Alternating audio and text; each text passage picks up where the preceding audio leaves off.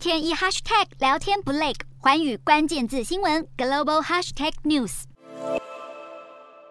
中国上海徐汇区的 IKEA 门口，几名警卫奋力要把门关上，但门的另一端是同样在推挤的民众。画面中还能听到怒吼和尖叫声，最终大批民众突破看守，匆忙逃离现场。原来这家 IKEA 出现新冠确诊的密切接触者，当局突然一声令下封锁卖场，让里头的民众措手不及。上海市政府表示，IKEA 卖场中有密切接触者足迹，所以相关区域人员要实施两天的闭环管理和五天的健康监测，再次凸显中国防疫的严厉手段。不过，全中国在十四号新增了两千三百多例本土个案，其中曾誓言要三天清零的海南，目前依旧是疫情重灾区，而西藏和新疆乌鲁木齐等地也继续延长静默管制。至于在疫情更加严峻的日本，十四号新增了将近十八万例确诊，包含东京、大阪等多个地区，虽然新增确诊走势有稍微趋缓，但整体疫情依然严峻。日本政府目前也还是优先重视社会经济活动，没有打算限制民众行动。